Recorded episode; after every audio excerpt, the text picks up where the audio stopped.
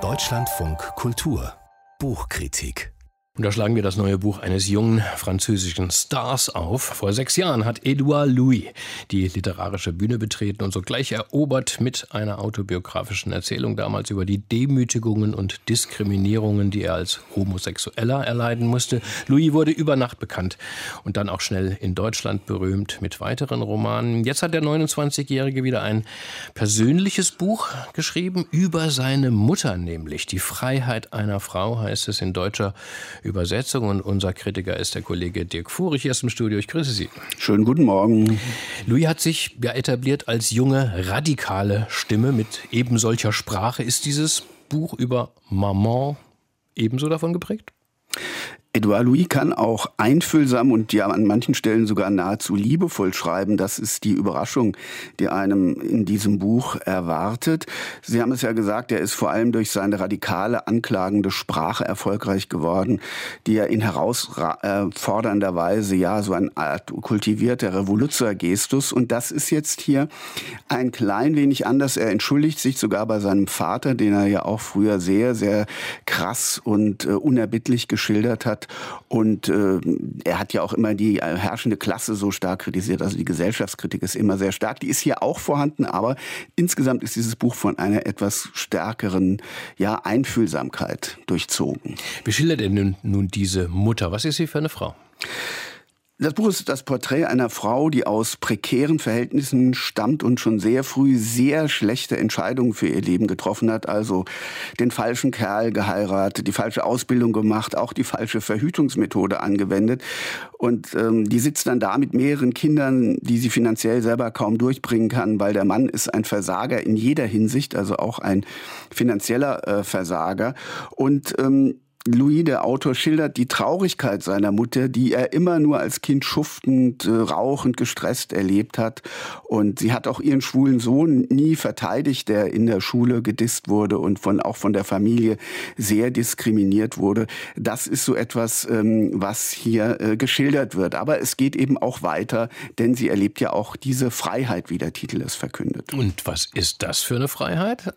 Ja, sie schafft es irgendwie, äh, eigentlich erstaunlicherweise, sich doch aus ihrem elenden Leben dieser schuftenden Hausfrau zu befreien. Da kann man jetzt auch an das Gespräch von Anfang der Sendung etwas denken. Also sie ist praktisch so eine prototypische Frau aus der Unterschicht, die es irgendwann aber doch schafft, mit 40 ungefähr zu sagen, nein, ich lasse den Kerl zu Hause nicht mehr in die Wohnung rein, ich haue ab, ich mache was anderes.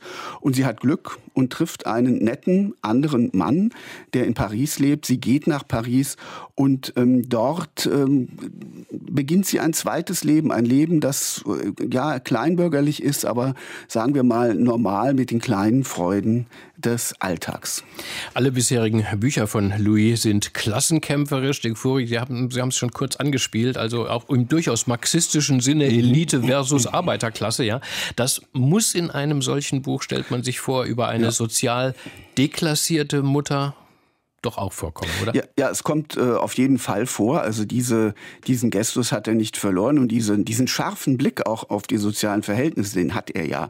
Und den kann er ja in Literatur sehr, sehr gut ähm, transportieren. Zitat mal hier, man hat mir gesagt, die Literatur dürfe niemals einem politischen Manifest ähneln, aber schon schärfe ich jeden Satz, als wäre er eine Messerklinge. Also er kann gar nicht anders als ein politisches Manifest schreiben.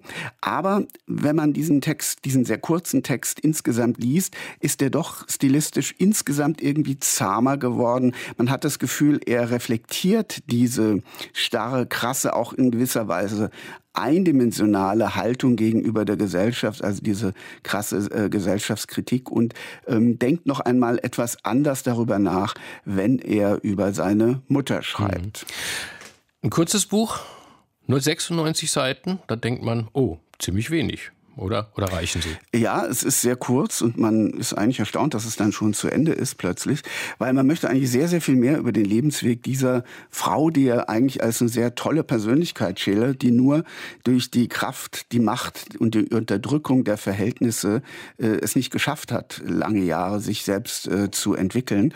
Ähm, es ist sehr kurz, aber es ist womöglich nur so etwas wie die Vorstufe zu einem weiteren Buch, das bereits in Frankreich erschienen ist, das äh, sehr viel umfangreicher ist. Also ich glaube, drei bis 400 Seiten hat es.